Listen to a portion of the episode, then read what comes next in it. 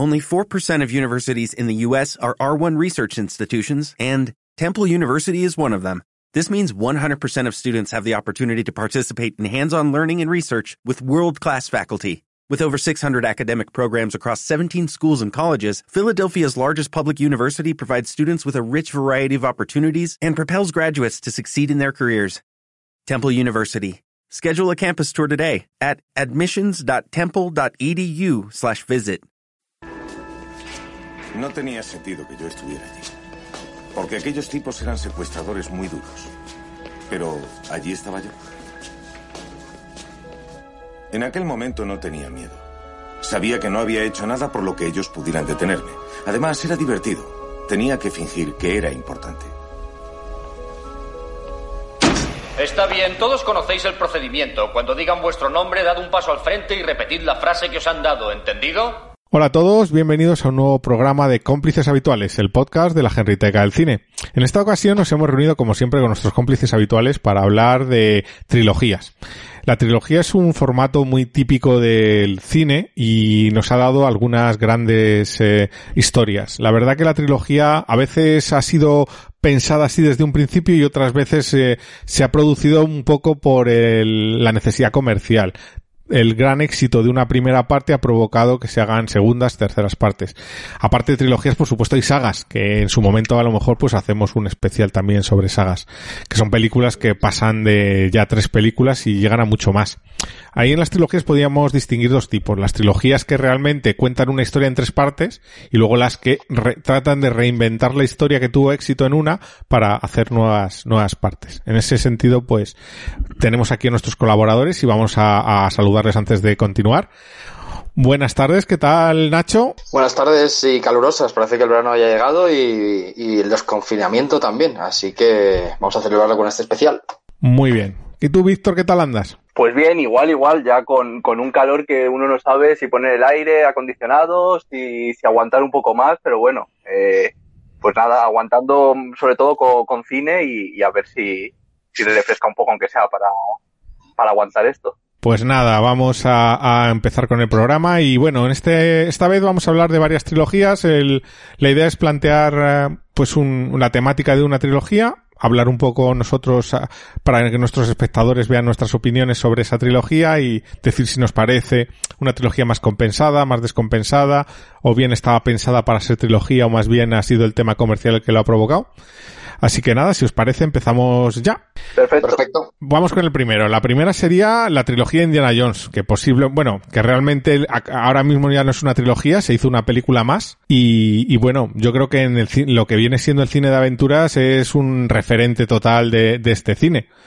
Eh, esta es del, para mi punto de vista, esta es de esas trilogías que debido al éxito de una primera parte se han hecho otras partes que realmente no forman un todo con las primeras, sino simplemente reutilizas el personaje, pero la historia no es una historia común y conjunta que se va desarrollando sobre, entre varias partes. ¿Qué os parece a vosotros? Por ejemplo, Víctor. Bueno, pues la verdad es que es una trilogía que, que para mí dentro del género de aventuras y dentro de, de bueno de la, filmografía de Steven Spielberg, pues creo que, que, bueno, sobre todo me resultan bastante entretenidas y sí que tengo como bastante marcadas las que podrían ser un poco mis favoritas. Bueno, más que trilogía hablando de las cuatro, ¿no? Creo que la cuarta película, en mi opinión, es mejor olvidarla un poco. No creo que, que fuese una vuelta eh, eh, muy buena para el personaje eh, y, bueno, ni, en el caso de Harrison Ford ni Spielberg yo creo que estaban en, en forma en ese momento y entonces me quedo siempre como con las otras tres, ¿no? Y dentro de esas tres sí que destaco sobre todo, quizá la primera parte es la que mejor, me parece mejor, es la que tengo más en el recuerdo y la que, la que más veces he visto, probablemente. Y, y luego pues la tercera parte también, la, la última, la última cruzada es una, eh, bueno, me parece que, que, es una de las más entretenidas. Es verdad que yo Indiana Jones, eh, pues eso, la, la primera la he visto bastantes veces, luego el resto apenas la he visto una vez. No es de mis sagas favoritas, pero bueno, eh, sí que es verdad que dentro del género de aventuras me parece un entretenimiento bastante, bastante aceptable, ¿no? Uh -huh. ¿Tú, Nacho, qué opinas? Sí, en mi caso, mi favorita es La Última Cruzada porque el tándem que hace con Sin Connery me parece espectacular. Luego también, eh, comentando videojuegos como, como, hago mucho últimamente, decir que el videojuego de La Última Cruzada es una aventura gráfica excelente y que no tiene nada que desmerecer a la película. Y, como datos curiosos, eh, decir que la segunda, El Templo Maldito, realmente es una precuela. Está situada eh, temporalmente anterior que la primera película. Eh, todas estas películas, cuando hicieron la película y tuvieron tanto éxito, tanto El Templo Maldito como, como La Última Cruzada, las escenas, diversas escenas como, como la bola que cae o el, o el, o el cepelín y demás, normalmente son, muchos de ellas eran descartes de la primera película que, que soltaron un montón de, un un montón de ideas, se quedaron con algunas y sin embargo el resto le parecían muy buenas y de alguna manera consiguieron encajarlas en esas dos películas posteriores. Eh, y claro, si son los descartes, madre mía, que se habrá quedado en el tintero y que pueden haber aprovechado. Luego la última película precisamente la revisité hace menos de un mes y efectivamente es tan mala como la recordaba. Eh, quizás también es que queda lastrada por, por lo buenas que son las tres anteriores. Eh, se queda totalmente a mucha distancia. No es una mala película, pero creo que, creo que la comparación sale, sale perdiendo. Y luego comentar que hay una nuevo, una nueva película en preproducción. No se sabe todavía muy bien si será Harrison Ford e Indiana Jones. Sé que se va a participar, pero no se sabe si ya va a dar el paso a, otro personaje o si será él el que siga las aventuras. No sé si tú sabes algo, Henry. No, hay muchos rumores, mucha rumorología. Yo creo que ya está mayor para esas cosas. Yo creo que van a intentar hacer algo parecido a lo que hicieron en la primera parte de Star Wars de la nueva entrega. Le darán a lo mejor bastante protagonismo, pero dándole el relevo a, a otro, a otro actor. Es algo que también más o menos intentaron en, si, si, recuerdas, en esta última cuarta parte, que yo la he dejado fuera de la trilogía por un tema melancólico sobre todo. Porque no me parece que esté al nivel ni mucho menos de las antiguas. Y yo como tú estoy muy a favor de la tercera. Es que Sean Connery y Harrison Ford hacen ahí una de las, yo creo una de las mejores películas de aventuras moderna que se ha hecho. Y, y, y encajan perfectamente, están impresionantes. Sí, yo también había oído el rumor, que la verdad es que me parece a mí una magnífica idea de hacer eh, como el formato James Bond. Simplemente Indiana Jones tiene unas aventuras y aunque cambie el actor, eh, Indiana Jones se mantiene joven y se mantiene en aquella época. Uh, se habló de Bradley Cooper, se habló de, de muchos más actores. A mí me parece, creo que deberían continuar así, ya que Harrison Ford ya no, obviamente no puede. Y pasar el legado quizás también quedaría un poco mal porque sería ya en, en un futuro, ya estaría más en el futuro. Entonces, para mí, los malos de Indiana Jones siempre son los nazis. Eh, todo lo que sea otra cosa sería alterar el universo de Indiana. Sí, por época y por todo. Hombre, también un tema de la nueva parte esta que están rumores, hay rumores de que se va a, a, salir en 2022, es que el director no va a ser Spielberg y eso también puede ser un poco impactante. Hablan de James Mangold, que es buen director, pero no sé si se, sabes, le dará un tono menos, más serio a lo mejor a la película. Y el, humor de Indiana Jones siempre es uno de los elementos que yo creo que lo hacía tan, tan divertido, tan entretenido de, estamos a la expectativa y, y, bueno, hemos estado investigando y como estamos en época de confinamiento aún, aunque puede cuando veáis esto ya estaremos en alguna fase avanzada, eh, la tenéis todas en Amazon. Aunque la segunda y la tercera entrega están en Netflix, pero no está la primera, esas cosas raras de Netflix. Pero todas las, todas las partes están ahora mismo en Amazon. Así que nada, yo creo que es una trilogía que cualquiera que no haya visto merece un visionado. Y yo personalmente me pasa, yo creo que un poco como nos pilló más jóvenes y entonces tenemos un recuerdo de la infancia de ver estas películas que es mmm, lo que a lo mejor nos hace valorarlas tanto. ¿Quién saca una al, a la palestra? ¿Qué te parece, Nacho? ¿Cuál nos, recomiendas de trilogía? Pues mira, voy a traer una trilogía que no es tan conocida como, como el resto y de hecho no es una trilogía per se, pero bueno, eh, por el director y por Ración Periodista fue así. Esta se llama la famosa trilogía del corneto. No sé si, si la conoceréis vosotros, pero consta eh, de tres partes, de Zombies Party, Arma Fatal y Bienvenidos al Fin del Mundo. Esta trilogía la dirige Edgar Wright que es el director de Scott Pilgrim por el Mundo, de Contra el Mundo, de Baby Driver, que es así la última, la última que hizo. Y, y el nombre viene, viene de modo muy curioso, ya que en, en Zombies Party, el protagonista, eh, se toma un corneto, un helado corneto, para pasar la resaca. Entonces, gracias a que nombraron directamente el nombre, eh, en la fiesta de presentación de fin de rodaje y demás, eh, Corneto les envió un montón de helados. Entonces, Edgar Wright, que le gusta mucho la comedia y, y Nick Roth, que es uno de los protagonistas, comentaron, eh, junto con Simon Pegg, que es el otro protagonista, rollo de, de coña, que iban a meter eh, un corneto en la siguiente película, y así lo hicieron, el arma fatal, metieron un corneto de nuevo. Esto lo, se fijó un periodista que, que había, que había similitudes entre esas dos películas, aunque solo les une el humor, eh, realmente no, no transcurre el mismo universo ni, ni las mismas situaciones. Y eh, le preguntó al director en una rueda de prensa si iban a hacer una trilogía sobre el corneto. Eh, se ve que eso le sentó muy bien a Edward White y efectivamente la tercera película, Bienvenidos al fin del mundo, metió un corneto también, así quedaba, quedaba compuesta la anécdota que, que comentó un periodista en una rueda de prensa y así se creó una trilogía que, que como ya te digo, simplemente Zombies Party, Arma Fatal y Bienvenidos al fin del mundo son tres películas en las que la comedia es la base, una trata sobre zombies, otra sobre policías y la otra sobre un grupo de amigos que tienen que beberse una pinta en cada bar del pueblo, no, no puedo decir mucho más, pero hay girito. Y, todas tienen de nexo unión la comedia. Los dos, los dos protagonistas de todas las películas son Simon Pegg y Nick Frost, que son muy amigos junto con el director de Wright. Y, y para mí es una trilogía excelente. Si quieres pasar un fin de semana de reírte, es buenísima. No sé si vosotros las habéis visto o las conocéis. Sí, yo, bueno, no, no he visto la última. Eh, la única que me quedaría es la eh, Bienvenidos al fin del mundo, que, que, no la vi, pero bueno, sí, tanto Arma Fatal como, como Zombies Party, eh, sí, me parecen comedias, ¿no? Bueno, la primera una comedia de terror, eh, eh, y además con este toque inglés, ¿no? Que, que, que, yo creo que se nota, que, que, no viene tanto, aunque tiene, bueno, puede, puede tener cierto humor a veces, eh, más tontuno, pero este sí que se nota que, a veces tiene ese toque de bestia, ¿no? Un poco de, también de, del humor inglés y, y, bueno, realmente me, me parecen que, que Edward es un gran director y me quedo incluso más con, con otras películas, más que con la trilogía del Corneto, a falta de verme la última, no sé por qué yo me gustan más eh, tanto Scott Pilgrim, eh, esa especie de, de, de, vuelta, ¿no? De todo, de los videojuegos, de del cómic que hace, eh, como Baby Driver, que me pareció también una, una película como medio comedia de acción también eh, bastante divertida. Aún así, eh, si tengo que quedarme con alguna de las dos que he visto, eh, quizá por diferencia, porque se han hecho más películas luego de zombies eh, y comedias zombies, me quedaría con Arma Fatal, que, creo que tiene unas cuantas escenas que, merecen la pena ser vistas y, que son bastante graciosas. Pues sí, la verdad que yo, yo no desconocía, sabía que el nexo del director, pero desconocía que había un, que existía este, este tipo de trilogía pero y, y, he visto las tres películas y me parecen muy divertidas. El humor inglés sabéis que me gusta más que el americano, casi generalmente, y me parece que el humor de Edgar Wright está muy bien.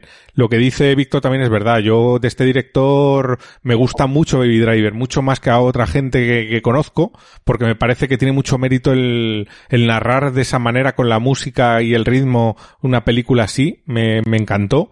Y de la trilogía a mí la que más me gusta es Zombies Party. Eh, la última me parece bastante floja y, y, bueno, es una, es una recomendación maravillosa porque la verdad que es una trilogía no, no tan conocida como otras de las que vamos a hablar, pero que merece ser visionada y, y disfrutada. Y si puede ser incluso en maratón, mejor que mejor. Sí, Así yo que... solo un pequeño tirón de orejas a los, a los traductores de títulos en español. Porque bueno. Zombies Party una noche de muerte eh, en queda un poco regular. La, los nombres originales son Sound of the Dead y Hot Fuzz, que son Arma Fatal y, y, Zombies Party, una noche de muerte. Pero bueno, excepto por ese pequeño detalle, todo correcto. Muy bien. Pues nada, Víctor, te toca. ¿Qué trilogía nos, nos recomiendas? Pues bueno, viendo por aquí, la verdad es que sí que, que, que hablando además también vosotros quizás de Indiana Jones, más en, en, que os pilló más en la infancia y demás, sí que es verdad que a mí quizá con la que, una de las películas con las que he crecido es con Toy Story, ¿no? Eh, al final es una, trilogía que aunque la primera parte cuando se hizo eh, creo que realmente todavía no había nacido, sí que luego me fueron pillando en, en, a, en base iba creciendo, ¿no? Y, justamente llegué un poco a la tercera parte, eh, pues bueno, no todavía en la edad que tiene eh, Andy el personaje, ¿no? Pero sí que, que bueno, que me acercaba un poco, ¿no? Entonces sí que es una película que, que le tengo mucho cariño y que creo que realmente completa una trilogía maravillosa, ¿no? De, de como un poco el paso del tiempo también, ya no solo el, ese, esa relación casi juguete niños, ¿no? Que podemos ver en la primera parte y que, que al final mezcla de todo, que es lo que hace Pixar maravillosamente, ¿no? Mezclar la comedia, la aventura, la acción, eh, crear unos personajes que para el recuerdo, ¿no? Como Buzz Lightyear, como Woody, pues bueno, aparte de eso es como, como sabe crecer y cómo sabe ir dando al público eh, lo que, lo que lo que tiene que darle en cada momento, ¿no? En cada época de su vida. Y al final los niños que crecieron con la 1 y con la 2 llegan a la tercera con una edad parecida a la de su personaje y entonces completan la trilogía con algo más adulto. Es verdad que luego se ha hecho una cuarta parte, eh, que también la verdad que me parece una película que quizá quedando un pelín por detrás de las tres anteriores, pues bueno, no, no, no es una mala continuación, no me parece como, como le pasa un poco a Indiana Jones, ¿no? Pero es verdad que bueno, que si yo me tengo que quedar con una de las tres, eh, ese final de la tercera parte me parece que, es difícil no emocionarse con él, ¿no? Y, bueno, me imagino que vosotros, si la habéis visto y os gusta, también llegaréis a ese final un poco con el corazón encogido, ¿no? Hmm. Sí, totalmente. Eh, creo que la cuarta parte es lo que tú dices, es, no sobra porque Pixar siempre hace todo bien y, y, si la pudieras extraer de la trilogía funcionaría como película, pero creo que es más de lo mismo. Eh, creo que es la máxima eh, quizás por culpa de Disney a lo mejor, de, de aprovechar el tirón del nombre, de, de, seguir estirando el chicle y mancha un poco para mí el, lo que es la trilogía ideal porque el cierre es perfecto y creo que no, no, no era necesario nada más. Pero bueno, eh, eh, exceptuando la cuarta, las tres primeras me parecen perfectas. Y además lo que tú dices, si la vas viendo según vas creciendo, pasa mismo con otras sagas como Harry Potter y, y, demás, que vas creciendo junto con la saga, también se vuelven como más oscuras, incluso, entre comillas, oscuras, sino más, un poquito más de adolescente, un poquito más de, de adulto, y me parece que, que el cierre es perfecto al final de la tercera. Sí, la verdad que es una trilogía maravillosa. Yo creo que es una de esas trilogías que tampoco estaba pensada para ser una trilogía, porque sabes que Pixar no es muy dado a hacer segundas partes ni terceras partes, y que ahí yo creo que ha habido mucha influencia de Disney y de, digamos, esa, esa mm, teoría que tiene Disney de apretar y aprovechar la, la vaca lo máximo posible. Y la verdad que, que es entrañable y es una serie de películas maravillosas, muy bien hechas y con ese toque de, de inocencia al mismo tiempo que esa crítica o ese comentario de, de los eh, elementos del, de cuando creces, de las relaciones, de la amistad, el compañerismo, etcétera, que, que la verdad que es estupendo. Y luego el humor, que Pixar siempre lo maneja muy bien, en esta saga está, está muy bien. Yo también eh, sacaría la cuarta y también distinguiría mucho, incluso aunque está muy bien la segunda y la tercera, yo creo que no estaba pensada esta trilogía para hacer segunda y tercera parte y que lo hicieron un poco por, por aprovechar. De hecho, tardaron bastante en hacer las, las siguientes partes de, y sin embargo las 2, 3, 4 se han hecho bastante consecutivas.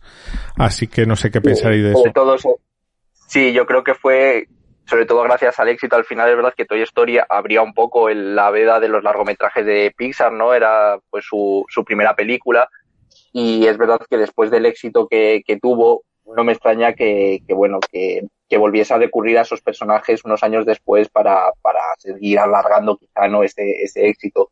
Y a vistas de seguir teniéndolo, pues es verdad que años después llega la tercera, que, que yo estoy de acuerdo contigo, creo que no estaba pensado seguramente desde el inicio para hacer una trilogía, pero sí que me parece que para no estar pensado quizá eh, es muy inteligente, ¿no? El, la forma en la que se lleva, no, no me sobra, no es algo que no, no estoy viendo que estén estirando el cicle, sino que que creo que llegan a ella y al final de, de manera eh, bastante inteligente. Es verdad que luego yo estoy totalmente de acuerdo con Nacho, siendo la cuarta una película que no es mala, obviamente, es verdad que a mí también me fastidió bastante su, su anuncio cuando lo anunciaron, porque creo que la tercera es un cierre bastante bueno para una trilogía.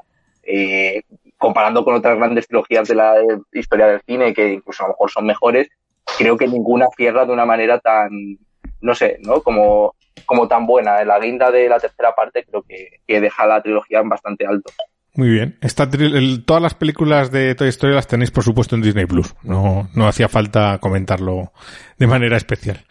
Bueno, eh, vamos a continuar. Ahora me toca a mí. Uh, voy a cambiar un poco el paso. En este sentido, en, ¿a qué me refiero? Pues que voy a comentar ahora una trilogía las próximas que voy a, de las que voy a hablar, son trilogías que están pensadas para ser trilogías. O sea, una historia partida en tres trozos. No eh, historias diferentes o la misma historia repetida varias veces o, ampliada en diferente, con diferentes puntos de vista. Entonces, eh, la trilogía por excelencia, para mí la mejor trilogía de la historia del cine posiblemente, es El Padrino. Me parece que es el, el, el culmen del cine de, de mafiosos, de historias familiares, de, o sea, yo creo que es posiblemente la trilogía por antonomasia, o sea, porque El Padrino al final cuenta durante varias generaciones la historia de una familia, la familia Corleone, y, y bueno, Coppola mm, aquí hace su mejor trabajo para mi gusto y lo hace con unas películas mm, que son totalmente maravillosas, que mira que han pasado años, se pueden seguir viendo una detrás de otra y es una película que como te la pongan, te la tragas. O sea, te pones a verla, como la has visto tantas veces, no necesitas verla desde el principio, y, y las actuaciones, los personajes, la evolución de los personajes en una película, incluso entre películas, eh, la está es, historia es la historia del cine de los últimos de esos 20 o 30 años durante los cuales se desarrolla la, la película la historia, perdón, y yo creo que, que no podía faltar esta saga en una, hablando de sagas. No sé qué opináis vosotros del padrino. Sí, yo creo que es, pues, es, historia de, del cine y, y para mí también el mejor Robert De Niro, el mejor Andy García, y luego comentar como, como dato curioso que a finales de, del 99 eh, Mario Puzo y Coppola hablaron de hacer una cuarta parte. Empezaron a, de hecho empezó a rodarse exteriores de Sicilia y de Nueva York. Y eh, Mario Puzo, el, escritor, empezó a sentirse mal de, de salud, decidieron postergar eh, un poco rodaje hasta que mejorara, pero el 2 de julio del 99 falleció por problemas de corazón y la película se quedó en el aire. Eh, existe ese, ese guion, existen copias que tienen, por ejemplo, Robert De Niro y Al Pacino tienen varias copias porque ellos iban a tener un papel. Se pensó que incluso DiCaprio podría interpretar al, al joven Sonny Corleone en esta cuarta parte mm. y eh, al través de los años ha, ha habido rumores de, de recomenzarla de nuevo, ya que Coppola nunca ha dicho que, que, nunca jamás, simplemente se quedó un poco en el aire, también fue un poco traumático la muerte de, este, de este escritor. Y eh, de momento Paramount Pictures no, no ha accedido ni, ni ha dicho que, que quiere continuar, así que quién sabe si quizás tengamos una cuarta parte en un futuro no muy lejano. Joder, pues buena, buena matización. ¿Y tú, Víctor, qué opinas de esta, de esta trilogía? Sí, bueno, también es una de mis trilogías favoritas. De, de bueno, aquí sí que voy a, entrar quizá a debate porque eh, soy muy fan y me gustan mucho y las he visto miles de veces y si la veo en televisión me quedo viéndola aunque duren eh, casi cuatro horas. La primera y la segunda parte. Yo, en cambio, con la tercera parte, pareciéndome una película pues, bastante aceptable, eh, me parece que está bastante a años luz de las dos primeras. Es una opinión quizá personal pero sí que no sé si es ese tiempo que pasa, es verdad que son casi 16 años entre la segunda parte y la tercera, eh, que veo bastante menos fino a Coppola. Creo que el, el, el, un, ese, ese, gran Coppola de los 70 que de repente hizo seguidas El Padrino, El Padrino 2, La Conversación, luego Apocalipsis Now, como que eh, aquí le veo un poco, poco más fuera de lugar. Hmm. Eh, pero más allá de eso, de que no creo que esté a la altura de sus predecesoras, y más allá de que creo que aún así tiene escenas bastante increíbles, como esa escena de la ópera final, ¿no? Que, que todos recordaremos, con ese grito mudo de, de Al Pacino, ¿no? Eh, más allá de eso, creo que las dos primeras partes, pues, eh, bueno, no sé si con el tiempo me atrevería a decir que son de las mejores películas de la historia del cine, pero sí que claramente son de las más importantes o de las que más han marcado y que están rodadas magistralmente, tienen una ambientación que te caes para atrás, es como una película de estas que de repente todo se une, ¿no? Se une un gran guion, una gran dirección, unos, un reparto de, de altura y todo parece funcionar, eh, vamos, pasa como la seda, ¿no? Eh, sí que es eso, pues una de las películas, yo creo, estadounidenses y sobre casi un poco la vida americana, ¿no? Eh, pues bueno, que, que, más impacta y que con el paso del tiempo yo creo que incluso pues a veces mejora, ¿no? Pero sí que esa tercera parte, yo por mi parte, pues se me queda ahí un poco descolgada. Sí, sí, yo ahí quería también entrar un poquillo. Sí es verdad que yo creo que la tercera parte es un poquito peor que las otras dos. Y el motivo de que sea un poquito peor, aquí vamos a entrar en polémica, es Sofía Coppola, que no pega ni con cola en el papel que la ponen. Es una actriz que no es actriz y entonces le das un papel tan importante que no, que no, que no. Es que no te crees la historia de amor en ningún momento y no te la crees a ella en ningún momento. Es el problema meter a la familia en estas cosas. Para mi punto de vista. Yo creo que ese papel lo necesitaba haber llevado una actriz con mucho joven, pero con mucho talento. Y, Sofía Coppola ha demostrado que no es actriz. Si es algo, es, es directora. De ser algo, como decía un amigo mío, es directora. Pues a mí no me gustan sus películas, ¿vale? Pero eso ya no entramos en eso. ¿No creéis que a lo mejor uno de los motivos de que no funciona esa película es que uno de los personajes protagonistas no funciona? Puede ser que sería uno, uno de, lo que da esta producción. Yo creo que también eh, Coppola ha ido de menos, o sea, de más a menos para mí, a parecer, en su, en su filmografía. Y quizás por eso también la tercera película, eh, aunque sean películas distintas, lo como tú comentas, es una misma historia. Quizás se le hizo un poco pesado continuarla. Y no, no diré que tenía que haberla dirigido otro director, pero quizás no estaba en el momento de, dirigirla. Puede ser. Sí, pues muy yo también opino que Sofía Coppola, pues bueno, es verdad que yo creo que no es un, no, no estuvo muy acertado, ¿no? Me, metiéndola. Yo no sé si es, eh, no creo que sea simplemente eso, el tema de por qué la película para mí es peor, pero sí que es verdad que es un, eh, pues, bueno, es uno de los grandes motivos quizá, porque ha demostrado luego ser una directora que te guste más o menos, tiene, tiene su mirada, tiene su sello, y, se maneja bastante bien, ¿no? De eso, dentro de que te puedan gustar más sus pelis o no, detrás de las cámaras. Sí, pero bien. que no tiene, claro, dirige bien, pero no tiene el carisma de, una actriz y eso en pantalla se nota. Y cuando estás si te ponen a Andy García al lado y a, El Pacino y tal, se nota más.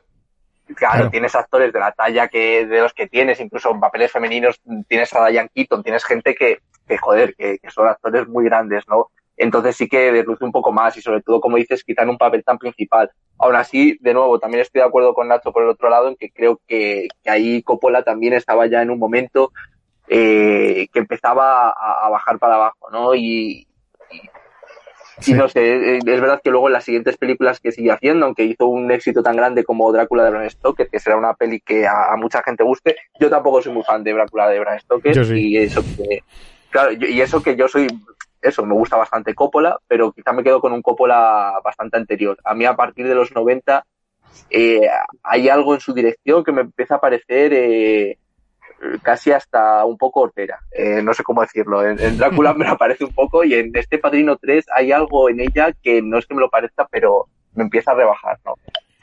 Bueno, bueno, nos vamos a hacer muchos amigos, me parece, con esta crítica del padrino. Eh, bueno, las tenéis las dos, eh, todas las partes, las tres partes las tenéis en Netflix y en Amazon. O sea que si alguna vez tenéis mono y queréis volver a revisionarlas, no tenéis nada más que, que dirigiros ahí y al ataque. Así que vamos a hacer una pequeña pausa, ponemos un poquito de música porque nos hemos lanzado con tanto, es que no, nos enervamos con estas cosas. Y, y por supuesto, pues ponemos un trocillo de música del padrino y seguimos.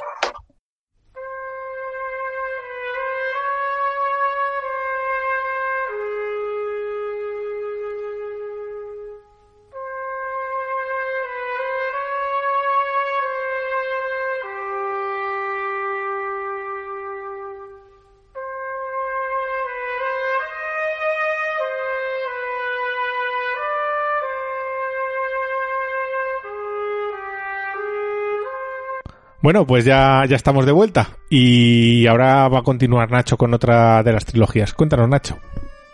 Pues mira, voy a hablar de una trilogía relativamente moderna, aunque han pasado 18 años de, su estreno, y es de, del caso Bourne. Realmente es una saga más que una trilogía, pero en, en 2002, dirigida por Doug Lyman, eh, creo que se, se revolucionó totalmente el, cine de acción a partir de por aquel entonces.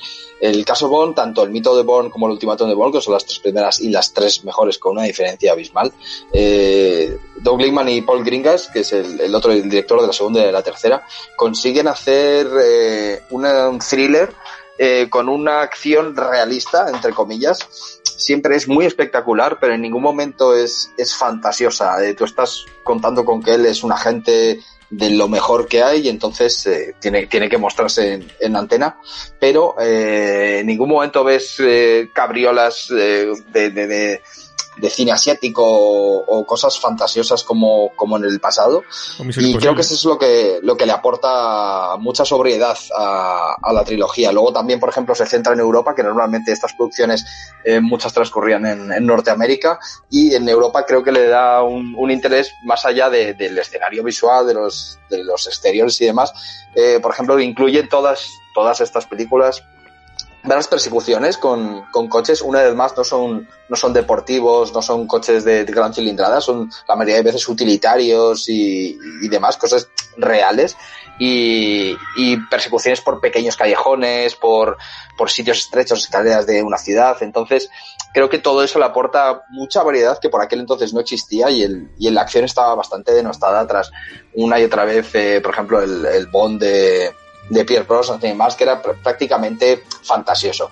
Creo que esto lo trajo a la Tierra. Después de, esto crearon El legado de Bourne y Jason Bourne, eh, que son dos películas más, eh, pero que pegan un bajón de, de, calidad, aunque la última está dejada por, por Paul Gringas, pero vamos, tiene una persecución con un tanque en Las Vegas, que es precisamente de lo que carecía la, las primeras, que buscaban un poco más de, de, sobriedad. La última vuelve a ser espectáculo 100% y en este caso no, no le pega al personaje ni a, ni a la saga. Luego también comentar que se hizo una serie de Amazon, Treadstone, eh, sobre varios agentes de, que tratan sobre el mismo el mismo tipo de, de agencia en la, en la, que se encuentra Bourne, pero esta serie ha sido cancelada. Fue, fue solo una temporada, yo he visto algún capítulo y simplemente han aprovechado el nombre y no, no tiene la calidad tanto de, la, de las películas primeras. Muy bien, yo, yo es una trilogía que me encanta y yo sí creo, aunque es una saga como tú dices, pero realmente las tres películas son, es otra, otro ejemplo de como en, en El Padrino. Al final es una historia que se cuentan en tres trozos. Si tú ves la primera y la segunda por sí solas, son buenas películas, son entretenidas, pero te dejan como a medias y no te explican todo. Necesitas ver las tres películas para entenderlo todo, porque van como encajando diferentes hilos temporales y, reconstruyendo el pasado del protagonista. Y, y yo que soy muy fan del cine tipo Bond y tipo Misión Imposible y demás, me gusta, me entretiene, no me parece una maravilla, pero me entretiene. Esta trilogía me parece magnífica porque coge lo mejor de ese cine, se quita lo más eh, excesivo, lo, lo que te gusta ver o sabes que es una fantasmada y, y te da una, una historia muy sólida y un personaje con mucho carisma. Y la verdad que a mí me gusta mucho. Me parece una trilogía muy sólida y muy completa. Y, y, además que incluso muy importante porque cambió parte de la manera de rodar la acción en el cine de acción. Sí, creo que también elegiría Matt Damon, que es un personaje que no es un Schwarzenegger, no es un Stallone, no es un personaje que a priori veas como, como reacción. Eh, creo que también fue importante también por lo que comentas, para darle, darle realismo y ver que, como después hiciera Liam Neeson, por ejemplo, en, en Taken, para ver que más o menos puede reconvertir a una persona normal con, con cierto realismo en, en héroe de acción. Sí, la verdad es que bueno, yo aquí también puntualizar lo que decía antes al principio, la, la, última que se hizo ya fuera de lo que podríamos considerar la trilogía, eh, esta Jason, Jason Bourne de Paul, de Paul Greengrass, eh, me pareció bastante mala, eh, personalmente, no me gusta esa película, pero en cambio la trilogía, eh, sí que yo sin ser tampoco un, fanático de, del cine de acción, eh, que bueno, vosotros lo sabéis, ¿no? Que al final yo creo que en este caso sí que, que es un género que que tú, por ejemplo, Enrique, siempre comentas y, y, disfrutas más. Yo, para no ser mi género favorito, sí que esta trilogía en concreto la, la disfruto, ¿no? A quizá a un nivel de entretenimiento, pero bueno, también a un nivel de que creo que dentro del cine de, de espionaje y de, de thriller, sí que, que, la trilogía va incluso a más a nivel al menos de, de ritmo, ¿no? O de frenético. Creo que, que aunque quizá me quede con la primera parte, que me parece que, que tiene parte de ese ya de ese cine de suspense de, de, casi de otra época, por así decirlo, ¿no? De, eh, pues eso, un cine de suspense más clásico. Eh, luego las, las, posteriores películas, tanto el mito de Bourne como el ultimátum, eh, ya cuando se, se pone Greengrass tras, tras las cámaras, como que, que el frenesí sube, pero, pero sin dejar para nada la, de lado, pues eso, lo, lo clásico, y, y, al final acaba teniendo unas escenas de acción, pues bastante, eh, estimulantes, ¿no? Yo creo que, que sí que es una, una trilogía que para el que le guste el cine de acción y el cine, pues así un poco de espionaje, vamos, se, se disfruta de lo lindo, la verdad. Pues muy bien, vamos a continuar. ¿Qué ta, te toca, Víctor? Sí, y bueno, yo aquí sí que quería casi cambiar un poco eh, totalmente de, vamos, de, de, lo que estamos llevando, ¿no? Eh, es una trilogía la que voy a comentar totalmente distinta, no es apenas es conocida, eh, eh, quizá es conocida dentro de un poco del, cine más de autor por, por algunos, bueno, pues por algunas personas que sí que les gusta bastante este director. Yo me encuentro en, entre ellos en este caso, que, que se llama The Terence Davis Theology. em, que bueno, es una trilogía realmente compuesta por, por tres mediometrajes de este director, Terence Davis, que es un director inglés que se basa sobre todo en, eh, bueno, pues hace melodramas, por así decirlo, con un toque clásico, pero a la vez con una mirada totalmente personal. Y, esta de Tennis Davis Trilogy es la primera, son las primeras obras que hizo, eh, que las empezó a hacer en el, en el año 80 y, y pues, no, 76 y las acabó en el 83 y que sigue la, la vida de un, de, bueno, de lo que empieza siendo un niño en la primera parte, Children, de Robert Hacker, eh, que es un niño que la acosan en la, en la escuela y bueno, pues según va avanzando, ¿no? En la segunda parte, eh, Madonna Until y la última de and Transfiguration, pues lo que vamos viendo es diferentes etapas de la vida. En la segunda parte nos encontramos con un hombre adulto que sigue viviendo con su madre y tiene problemas, es muy católico, pero a la vez tiene problemas eh, eh, con ello porque es homosexual, entonces es como que se debate el mismo con sus fantasmas y con sus fantasías sexuales y acaba en la, tercera parte como, bueno, en, esta eh, fase final ya de su vida en un hospital como agonizante y recordando un poco los momentos claves, ¿no? Esta trilogía que está rodada en blanco y negro y que dio, pues eso, inicio un poco a la filmografía de este director que bueno, entre sus obras a destacar eh, destacaría sus dos siguientes películas, Voces Distantes y El Largo Día Acaba, son dos películas que me gustan mucho. Y que es verdad eso, que, que es un director conocido en, en, en, algunas partes porque ha tenido cierto éxito en algunos festivales, pero tampoco, eh, tampoco ha tenido ¿no? como, como ese reconocimiento mundial. Quizá con alguna de sus últimas películas de Deep Blue Sea y demás, que trabaja Tom Hiddleston, Rachel Weisz, que, que, que ha llegado un poco más, pero, pero es un director cuyas primeras obras son muy interesantes, tiene una mirada hacia el melodrama bastante eh, interesante y única, como que mezcla casi un poco a veces la magia, no lo, no lo surrealista, pero sí que eso, lo mágico, ¿no? Como la mirada del niño. Y en esta trilogía quería recomendarla porque además de que está en filming y se puede ver, creo que, es de lo más interesante eso para descubrir a un autor que, que merece ser reivindicado aún más. Yo lo desconozco, la verdad. Este, este os, se me olvidó comentar que Burn lo podéis encontrar en Netflix y Amazon y, y esta trilogía, yo creo, eh, Víctor está en filming, ¿no? Sí, eso es, está en filming, creo, creo que en filming, no sé muy bien por qué, no ha llegado subtitulada al español, la trilogía es en inglés original, así que bueno, es verdad que el que eso, el que controle el inglés bien, pues bueno, es una trilogía que al ser tres mediometrajes se queda como una película, y al final son 96 minutos, pero sí que está dividida en las tres partes y las tres partes se tienen en, en film. ¿Tú la conocías, Nacho? Desde mi desde el conocimiento, podría ser una especie de boyhood, pero una pre-boyhood, más o menos. Bueno, eh, desde, en ese sentido es verdad que, que, que, en este caso no nos encontramos al final con el mismo actor, porque es verdad que, que al estar rodadas en esos años sí que eh, pues el niño es el niño, pero luego, bueno, sí que el actor que hace de mediana edad también es el adulto, un poco maquillado, o sea, el adulto, el, el ya en su fase sí. final de la vida. Pero sí, sí que bueno, que, que en algún sentido esta especie de, de, ver cómo va creciendo, ¿no? Las diferentes fases en la vida de una persona sí que se asemeja, ¿no? A, a este boyhood, ¿no? Así que, que en ese caso tiene un poco de, de la película de Linklater. Eh, es verdad que bueno, que en todo el resto de cosas eh, a nivel de, pues bueno, tanto de historia quizá como de, de, estilo no, no tiene nada que ver. Pero bueno, sí que es verdad que al final acabas viendo un poco la vida de una persona desde, desde casi sus inicios hasta el final, ¿no? Muy resumida porque son de eso, mediometrajes, pero resumen justamente los momentos tan vitales de su vida que, que creo que, que uno acaba completando una trilogía bastante, bastante buena. Uh -huh. Bueno, pues muy buena recomendación y más desconocida para, para el gran público. Bueno, voy a continuar yo con otra, otra trilogía. Yo creo que nos queda una ronda y ya, y ya terminamos. Eh, mi caso ha estado difícil, porque para elegir en esta primera, en esta primera batida estaba entre dos trilogías. Eh, creo que he elegido la que más le va a gustar a Víctor, que es la trilogía de Batman, de Nolan.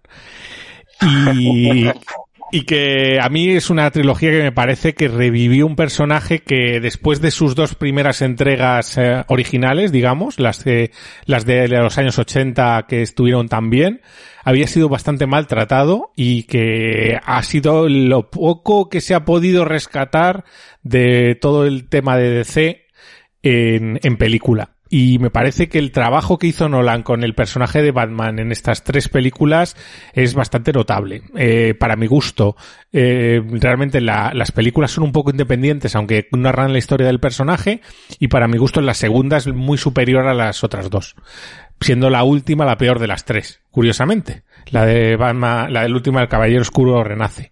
A mí me parece que esa es la peor de todas y la mejor es la segunda, de largo. Que yo cada vez que la veo me emociona al final, igual que cuando la vi por primera vez. Y, me parece que la selección de actores, el ritmo, el cómo plantea la, la acción, cómo le gusta Nolan, en plan tomarse un tiempo, ir presentándote a los personajes, plantear la acción y llegado a un punto lanzarla, bien de música, como también le gusta a Víctor, y bien de, explosiones, pues a mí me entretiene, que, que, te diga, y me parece que es un director que, ha influido mucho en el cine de, de, esta última época, sobre todo en el cine de acción y en, el, y en la parte de cine de superhéroes. Es verdad que yo creo que es de lo poco que se ha hecho en DC junto a Wonder Woman en las últimas entregas que se puede salvar, y no sé qué opináis de, de esta trilogía. Sí, yo, para mí también es El Caballero Oscuro, la segunda es, sin, a mí parece la mejor película de, superhéroes que, que, se ha hecho hasta la fecha. Y, sobre todo por, porque es una película que te funciona como una película de mafia, o sea, aunque sin, sin conocer a Batman y sin conocer al Joker y demás, funciona como película fuera del, del género. Y luego creo, eh, por ponerle pegas, eh, creo que el Joker, por ejemplo, se come totalmente a Batman en esa película. Sería casi más una película del Joker que, del propio Batman. Pero claro, es que la interpretación de, de Ledger es, es, tan extrema y tan, tan brutal que, que llena la pantalla cada vez, cada vez que sale. No sé si Víctor los ha visto también. Sí, sí, claro, las he visto, la verdad. Pero es verdad que yo, bueno, ya, ya hablamos en, en otro anterior programa de que yo no soy muy amigo de, de Nolan y, me, me, pasa un poco lo mismo también con la, con la trilogía, para que engañarnos. Creo que sí que es verdad que, que bueno, el Caballero Oscuro tiene bazas muy buenas, entre ellas eh, la actuación de Heath Ledger, que, que es lógica y normal que haya pasado un poco eh, a la historia, eh, sobre todo, de, bueno, la historia sobre todo de, de este género, ¿no? De, superhéroes y de villanos, pero me sigue pasando lo que comentábamos el otro día, que para mí Nolan pues eh, infla todo al máximo y, y, al final como que creo que incluso como que da a, a las películas de Batman o al personaje de Batman un poco como de más trascendencia, importancia, yo que sé cómo decirlo, de lo que a veces en el, en, en el cómic tiene, o al menos yo las, las viñetas, por ejemplo, pues me acerco más al, al, a lo que hace Tim Burton en, en, su Batman, que no tiene nada que ver, pero me acerco más a ese espíritu del cómic que al que intenta poner aquí como tan serio eh, Christopher Nolan y que para mí queda ampuloso, como siempre le pasa en su cine, sobre todo además a, a, través de la música, que yo es verdad que la música en el cine de, de Nolan me pone un poco nervioso, pero bueno, ya yo creo que es mucho problema personal mío, ¿no? En este caso. un poco igual sí, pero bueno, esto es, es opiniones no, pero... como todo. Sí, pero es verdad que entiendo la importancia que ha tenido esta, esta trilogía y, creo que es verdad que levanta un poco de DC en comparación, por ejemplo, con otras obras de DC.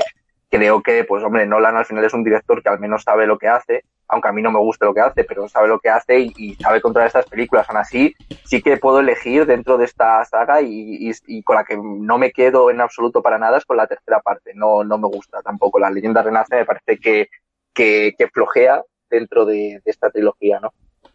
Uh -huh. Sí, luego bueno. como dato curioso comentar que esta misma semana se, se proyectó un nuevo tráiler de la película Tenet de, de Christopher Nolan dentro de, del Fortnite, del Fortnite, que es el videojuego de, que va de moda ya varios años y que para acceder a verlo tenías que meterte dentro del videojuego y visionarlo dentro de un autocine que estaba en el, en el mapa principal.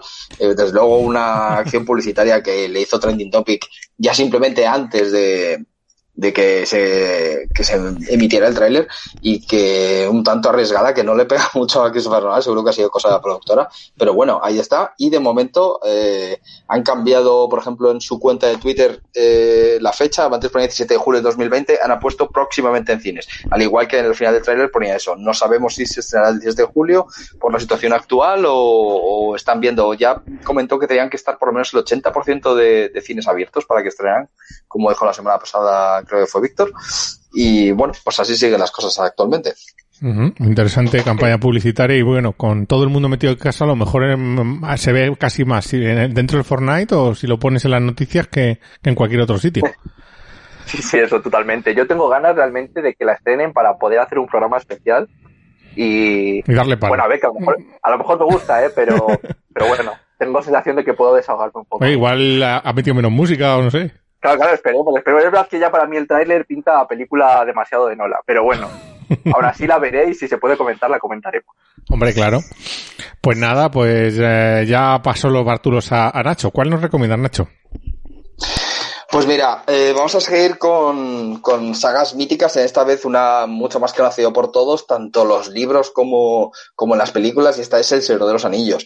El Señor de los Anillos, eh, creo que, que, una vez más, como estamos hablando de, de demás sagas, cambió totalmente el, lo que es el cine de fantasía y lo llevó eh, de, desde un, terreno un poco más para infantil o para adolescentes a un terreno más adulto. El Señor de los Anillos es un, es libro con, con, casi 100 años, entonces lo ha leído muchísima gente, muchísima gente eh, que ya no es tan, no era tan adolescente como, como en otras cosas de fantasía. Siempre se ha asociado eh, los trolls, eh, los enanos, elfos a, a juegos de rol y a cosas para niños y creo que Peter Jackson consiguió traer una adaptación perfecta, a mi parecer. Yo también me he leído los libros y era muy difícil de adaptar. Me parecía un proyecto eh, descomunal que, que, simplemente, vamos, se puede, se puede ver en, en, el propio Peter Jackson cómo adelgazaba según iba haciendo cada película de, del trabajo que fue. Y hacer una trilogía tan grande con tantos millones de fans y, y que casi no tenga detractores, me parece, me parece totalmente un acierto. Los actores todos eran caras semi conocidas, pero tampoco querían ningún, ningún actor que, que se comiera el personaje. Eh, la música, eh, la fotografía, todos los, los, parajes de Nueva Zelanda, me parece que, que va increciendo. Además, no hay ninguna de las tres malas, ni las dos torres, ni la comunidad del anillo. Y el retorno del rey es, es la guinda del pastel de, de una obra casi perfecta. Eh, quitó cosas del libro que debía quitar, porque hay que recordar que las adaptaciones son esas adaptaciones y que no todo funciona al mismo nivel en lengua escrita que en, que en imágenes.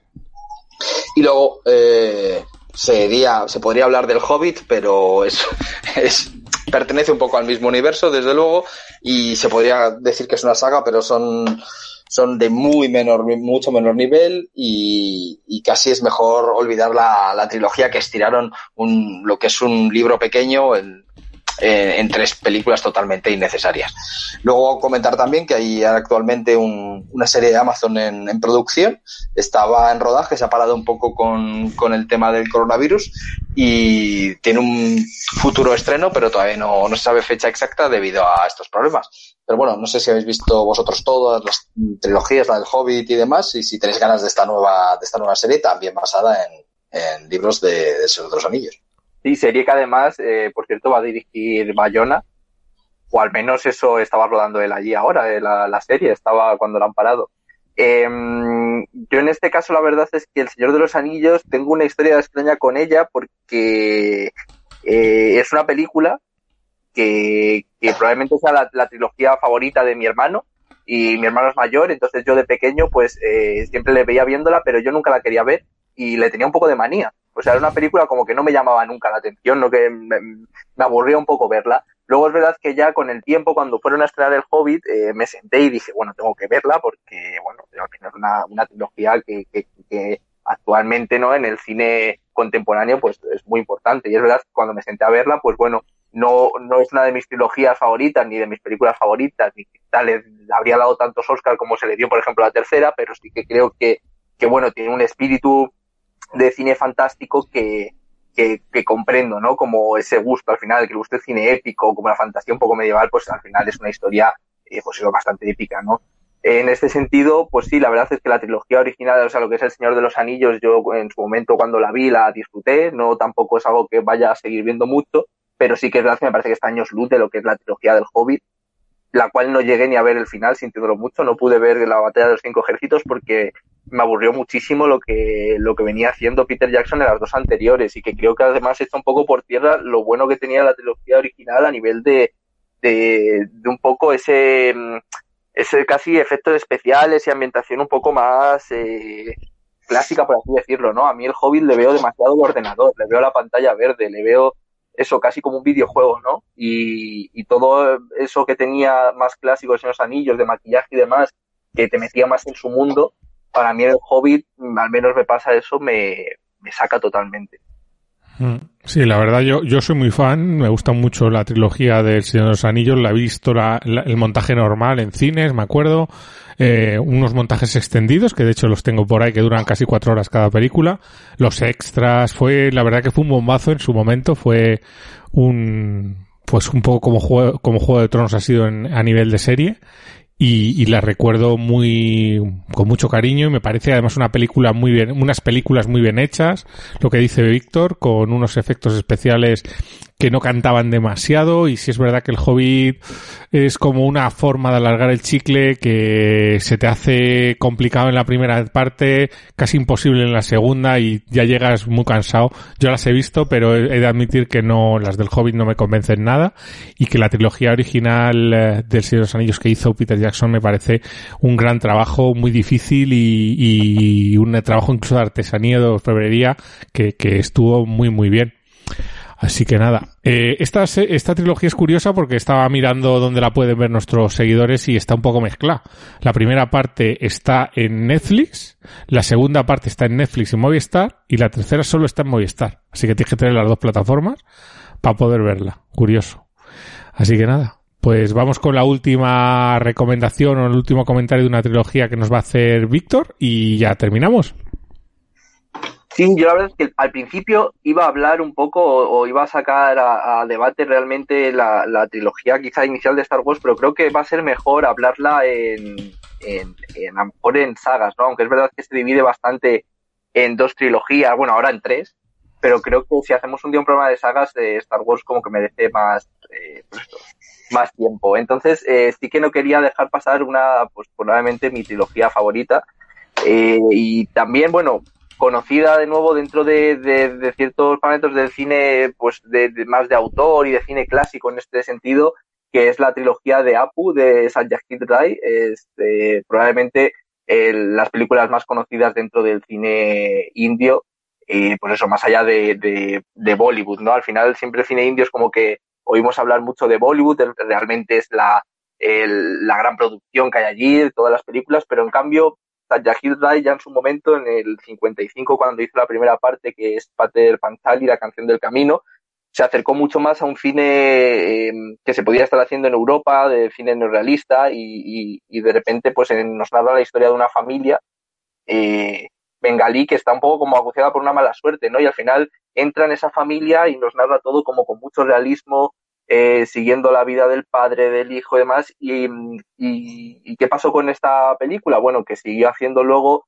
una segunda parte que es eh, Aparajito el Invencible, que sigue la vida del que en ese momento era el niño, eh, Apu, que pasa, bueno, pues eso, de nuevo, como la anterior trilogía que comentaba eh, de Tennessee Davis, aquí pues de nuevo seguimos un poco el crecimiento de, un personaje eh, que pasa de niño, pues un poco a la juventud y adolescencia en, en Aparajito y al final llegamos a la última película que es Apu Sansar, la del mundo de Apu, en el que ya trata un poco su vida adulta, eh, bueno, no, no, hijo y demás, entonces es como eh, eh, pues ese proceso de, crecimiento que, lo narra además hasta Yakir con, con bastante ternura, con una mirada totalmente que, que, impactó muchísimo en su momento en el, en, en el panorama, pues así decirlo, de, de cine europeo, porque hasta ahora eso no, no se conocía mucho el cine, el cine indio, ¿no? Y de repente, pues apareció en Cannes y se le dio un, un reconocimiento concreto a la primera película que fue como mejor documento humano, eh, una especie de, premio que se sacaron de la manga, pues para venir a decir que bueno, que era un cine que, que querían reivindicar porque, pues bueno, porque es verdad que, que, hasta ese momento no se conocía y bueno, ahora ha quedado como uno de los debuts más eh, reivindicados y, y bueno, casi legendarios de la historia del cine. No sé si la conocía y si habíais oído hablar de ella. Es verdad que, que dentro del cine clásico tiene así como, como cierta fama, sobre todo para, para ser a lo mejor un cine, el cine indio de aquella época que, que apenas se conoce. Claro, en mi caso no había escuchado para nada hablar de ella. O sea, Sabía, o sea, soy consciente de que actualmente en, la India Bollywood es eh, una empresa que produce películas como, como churros. De hecho, estuve visualizando una allí en, mi viaje a la India y fui para, para probar la experiencia eh, como dato curioso, son películas de unas cinco horas más o menos, en las que la gente medio de la sala baila. Es casi como, como una cosa festiva, eh, totalmente contrastando con lo, con lo que comentas tú y este tipo de película. Supongo que, el, que lo que es la, la industria que se convirtió en industria en el cine, como, como lo hizo en Hollywood en los años 40, también sucedió también, también en la India. Y quizás puede ser curioso, pues eso, casi una película casi documental de la época, por, por lo que comentas también, para ver un poco cómo, cómo era la India aquella época y cómo, cómo vivían. Sí, y además sobre todo porque es verdad que, que, eso, como que el cine indio siempre llega como lo espectacular, como dices tú, películas musicales, cinco horas, y de repente Satyajit Ray todo el cine que hizo, en concreto esta trilogía, es como un cine eh, más observacional, más de pequeños momentos, de centrarse casi en lo sutil un poco, ¿no? De, de, de una vida, pues, por así decirlo, cotidiana, ¿no? De, de una familia que, que, que, bueno, que vive un poco en un entorno más rural, quizá de pobreza, ¿no? En este parecido al cine que se hacía en Europa de, del neorrealismo. Y también como curiosidad decir que un grande del cine como Akira Kurosawa, eh, que en aquella época claramente era, pues bueno, era, ya lo que era y lo que siguió siendo después, dijo, por así decir, que, que no haber visto el cine de Rai era como existir en este mundo sin haber visto el sol en la luna, ¿no? Bueno, una de estas frases como muy para poner en la portada del DVD, pero que realmente la dijo en su momento Kurosawa y que creo que hace ver la importancia quizás de este, de este cineasta en, eh, para el cine indie y para el cine casi un poco mundial. Yo tampoco, tampoco lo conocía, la verdad. En esto soy un poco inculto con, cinematográficamente a lo mejor. Cines así, o sea, cine de la India y de países así no, no conozco mucho. Y esta trilogía, por lo que dices, es muy costumbrista y tal. Tú sabes que yo el cine así demasiado, así lentito y tal, como que me aburre. Que muy buena tiene que ser para que me guste, pero oye, igual le damos una, una oportunidad. ¿Dónde podemos encontrar las películas? Pues esta en concreto está en Filming, está la trilogía completo y ahí se, ahí se puede ver y el que le quiera dar una oportunidad si no la ha visto, eh, pues bueno, eso yo creo que, es bastante recomendable.